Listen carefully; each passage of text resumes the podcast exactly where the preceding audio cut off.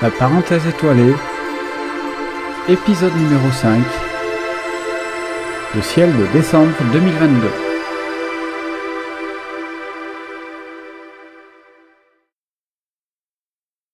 Bonjour et bienvenue dans ce cinquième épisode de la parenthèse étoilée présenté par Alain Jupin. Au programme de ce dernier épisode de l'année, pas d'éclipse, mais toujours des étoiles filantes, des actus, la visibilité des planètes, avant de terminer par l'agenda du ciel.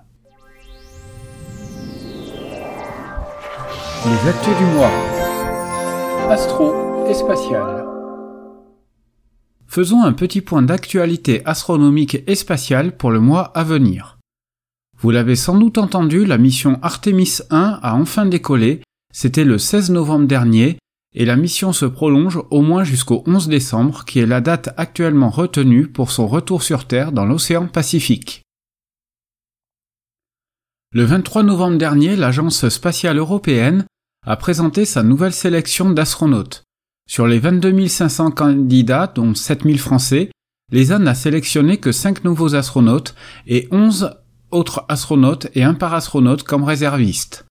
Parmi les cinq nouvelles recrues, il y a Sophie Adenau, lieutenant-colonel dans l'armée de l'air et de l'espace, et pilote d'essai hélicoptère au sein de la Direction générale de l'armement. On notera aussi la nomination d'un autre Français, Arnaud Prost, dans la réserve du Corps européen des astronautes. Comme Sophie, il est officier militaire dans l'armée de l'air et de l'espace.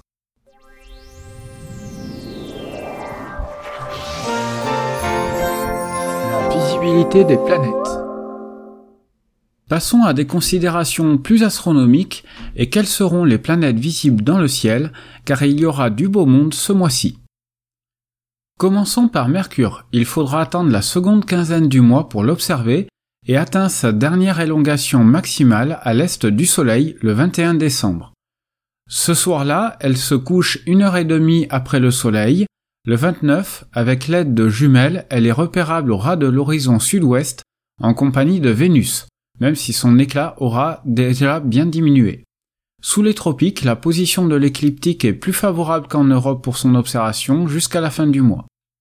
Elle entame le mois dans la constellation de l'Ophuchus, aussi appelée le Serpentaire, qu'elle quittera le 4 décembre pour entrer dans la constellation du Sagittaire, constellation dans laquelle elle restera jusqu'à la fin du mois. Pour Vénus, elle se couchera de plus en plus tard, visible dans le ciel du soir vers l'horizon sud-ouest, vous ne pourrez passer à côté de son brillant éclat. En milieu de mois, elle se couche environ une heure après le soleil, là encore sous les tropiques, le retour de la déesse de la beauté et de l'amour dans le ciel du soir se fera dans de bien meilleures conditions d'observation qu'en Europe. Faisant son chemin aux côtés de Mercure, elle entame aussi le mois dans la constellation de l'Ophuchus, qu'elle quittera le 7 décembre pour entrer dans le Sagittaire, et elle y restera aussi tout le reste du mois. Cependant, la star des planètes du mois, ce sera la planète Mars. Le premier du mois, elle sera au plus proche de la Terre, et non, elle ne sera pas encore à l'opposition. En effet, du fait de la forte excentricité de son orbite, sa plus proche distance à la Terre peut arriver jusqu'à un maximum de 8 jours avant ou après son passage à l'opposition. Cette année, la distance entre la Terre et Mars sera de presque 20 millions de kilomètres supérieure à la précédente opposition martienne, la menant à 81 millions de kilomètres de nous, soit environ 4 minutes 30 lumière. Elle est durant tout le mois dans la constellation du taureau, quittant l'extrémité des cornes pour se rapprocher des Yades, matérialisées sous la forme d'un V dont l'une des branches se termine par Aldébaran, la plus brillante étoile de la constellation, et d'une couleur orangée du plus bel effet. Pour magnifier les détails visibles au télescope de la surface de Mars, il est possible d'utiliser des filtres colorés. Un filtre rouge ou orangé renforcera les zones sombres de sa surface, comme les formations Syrtis Major ou Sinus Sabaeus. Un filtre jaune mettra en évidence les tempêtes de sable qui balayent la planète rouillée, tandis qu'un filtre bleu, voire vert, renforcera les masses nuageuses et brumeuses. Jupiter, la géante gazeuse, du fait de son puissant éclat, reste aussi une cible planétaire privilégiée pendant tout ce mois de décembre. Les conditions d'observation sont toujours idéales, aussi bien en Europe que sous les tropiques. Ayant repris sa trajectoire vers l'est sur l'écliptique, vous la trouverez dans la constellation des Poissons, dans sa partie située entre Pégase et le Verseau. La planète Saturne, toujours dans la constellation du Capricorne, elle se couche de plus en plus tôt, mais comme le Soleil en fait de même aussi pendant une grande partie du mois, cela nous laisse encore quelques belles heures d'observation. Sous les tropiques, les conditions d'observation restent excellentes, mais ne tardez pas pour les observations, le temps va jouer de plus en plus vite contre vous pour des observations de qualité. Uranus culmine toujours au perché dans la constellation du Bélier à pratiquement 60 degrés au-dessus de l'horizon. Bien que non observable à l'œil nu, c'est toujours une période idéale pour son observation. Pour rappel, il vous faudra à minima des jumelles pour l'observer et un télescope de 200 mm de diamètre pour apprécier sa beauté d'un bleu turquoise. Neptune, la plus lointaine des planètes du système solaire, semble toujours quasi immobile dans la constellation du Verseau. Elle est visible une grande partie de la nuit un peu à l'ouest de Jupiter. En milieu de mois, elle se couche vers minuit. Du fait de son éloignement, seul un télescope de bon diamètre permettra de l'observer, même s'il est possible de la repérer comme un petit point dans des jumelles, mais difficilement distinguable cependant des autres étoiles environnantes. Toutes ces planètes tournent autour d'une seule étoile, le Soleil, qui entame le mois dans la constellation de l'Ophuchus, ou du Serpentaire, puis entrera dans celle du Sagittaire le 18 décembre. Le 21 décembre à 21h48 en heure universelle, ce sera le solstice d'hiver dans l'hémisphère boréal et celui d'été pour l'hémisphère austral. Ce jour-là, le Soleil est immobile. Il faut comprendre cette immobilité par le fait que pour un lieu donné, lorsqu'il passera au méridien, l'horizon sud, il sera sur un plan vertical au plus bas de toute l'année, environ 20 degrés en France métropolitaine. Cette immobilité se visualise aussi dans le sens horizontal, il se lèvera au sud-ouest et n'ira pas plus loin vers le sud. Dès le lendemain, il se lèvera de nouveau chaque jour un peu plus vers l'est. Pour clore ce chapitre, le lendemain de Noël, pendant quelques jours, les cinq planètes visibles à l'œil nu seront observables ensemble dans le ciel du soir, environ une heure après le coucher du soleil. Mercure et Vénus aura de l'horizon ouest-sud-ouest, Saturne se trouvera au-dessus de l'horizon sud-sud-ouest à environ 20 degrés d'altitude. Environ 40 degrés au-dessus du méridien trônera la planète Jupiter. Et pour terminer, Mars surplombera l'horizon est d'une trentaine de degrés, le tout accompagné par un fin croissant lunaire.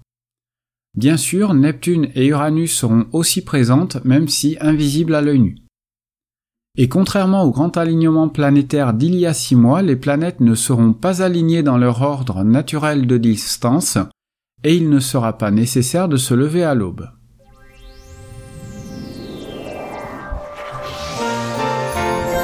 Les éphémérides lunaires. Passons aux éphémérides lunaires. Le premier jour de décembre verra la Lune dans sa phase gibbeuse croissante. En toute logique, une semaine plus tard, le jeudi 8, cette pleine lune est surnommée pleine lune des nuits froides. Quelle imagination Le vendredi 16, nous serons au dernier quartier avant de terminer cette lunaison le vendredi 23 décembre. Toute cette dernière semaine de décembre sera donc la période idéale d'observation du ciel profond, de la Voie lactée et de la lumière zodiacale dont on a déjà parlé dans les épisodes précédents. Enfin, le vendredi 30 décembre, ce sera le dernier premier quartier de l'année. Les du mois. Astro et spatial. Le jeudi 8 décembre pour la pleine lune donc, un spectacle magnifique s'offrira à nous. Et non, ce n'est pas une éclipse, mais une occultation. Et quelle occultation? Celle de la planète Mars qui disparaîtra derrière notre satellite. Le phénomène est observable en Europe, mais aussi en Amérique du Nord, Groenland, Islande et nord-ouest de l'Afrique, mais attention, les Antillais, les Guyanais, les Réunionnais et les Polynésiens ne pourront pas profiter de cet événement. Pour la France, bien que l'horaire précis dépende du lieu d'observation, pour donner un ordre de grandeur, l'immersion, c'est-à-dire le passage derrière la Lune, débute à 5h10 environ, et un petit peu moins d'une heure plus tard, ce sera l'immersion vers 6h05, à une quinzaine de degrés au-dessus de l'horizon. Donc pour profiter entièrement du spectacle, pensez à disposer d'un horizon le plus dégagé possible. Ce mois-ci, il y a encore un très bel assin météoritique, celui des Géminides, qui s'étend du 7 au 17 décembre. Il est associé à l'astéroïde 3200 Phaéton, mais la très grande majorité des météores observables seront dans les nuits du 13 au 15 décembre en seconde partie de nuit.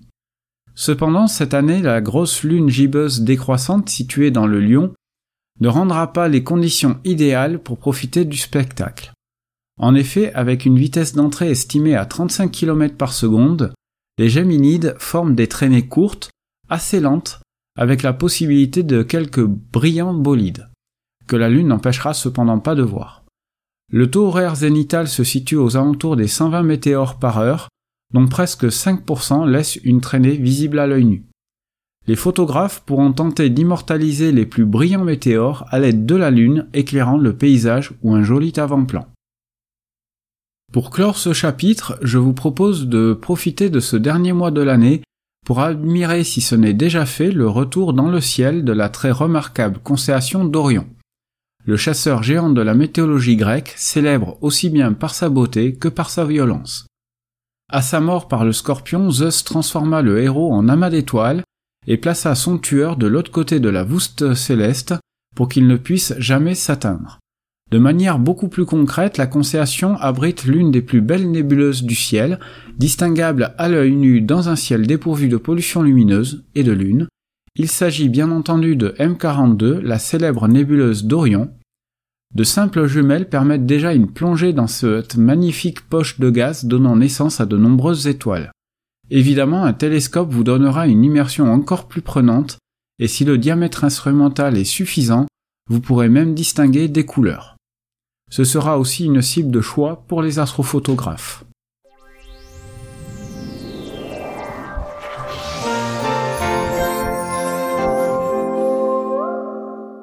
Pour conclure cet épisode un peu plus court que les précédents, car vous l'aurez sans doute remarqué au son de ma voix, je suis encore en train d'éliminer les derniers restes d'une grosse crève, ce qui ne m'a pas laissé le temps souhaité pour la préparation de cet épisode. Comme toujours, vous pouvez l'écouter sur Spotify, Deezer, Google, Apple Podcast et sur YouTube. En vous rendant sur mon site internet www.jupin.net, vous trouverez l'article complet avec notamment les différents liens et sources. Quelle que soit la plateforme, pour ne pas rater le prochain épisode, n'oubliez pas de vous abonner. Je vous donne rendez-vous le mois prochain. D'ici là, je vous souhaite de belles soirées d'observation de passer de très joyeuses fêtes et je vous dis à bientôt.